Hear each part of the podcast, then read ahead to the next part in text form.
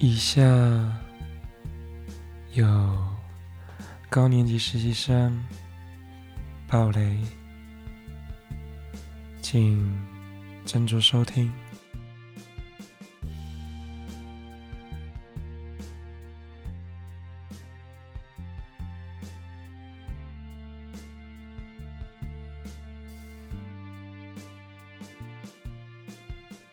傻，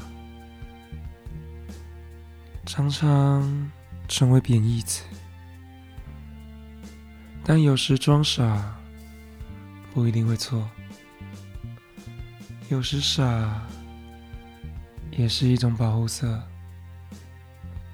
它能先将情绪隐藏，它能降低其他人的敌意，它能将某些事。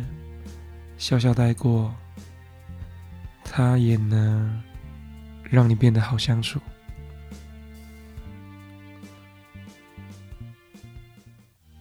在看高年级实习生时，我发现男主角有非常多可以学习的地方，其中一项是装傻。在他进入公司老板的办公室，听到他与其他伙伴讨论要另请 CEO 时，他看得出老板的不愿意。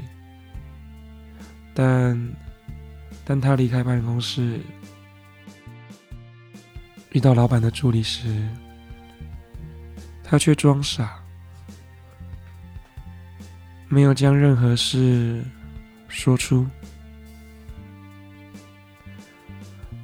但在他将老板送回家时，老板问起，他却给了一句值得醒思的话，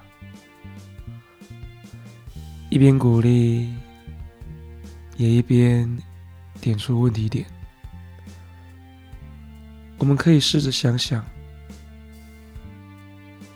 身边是不是也有事事装傻的人呢？他们常常用装傻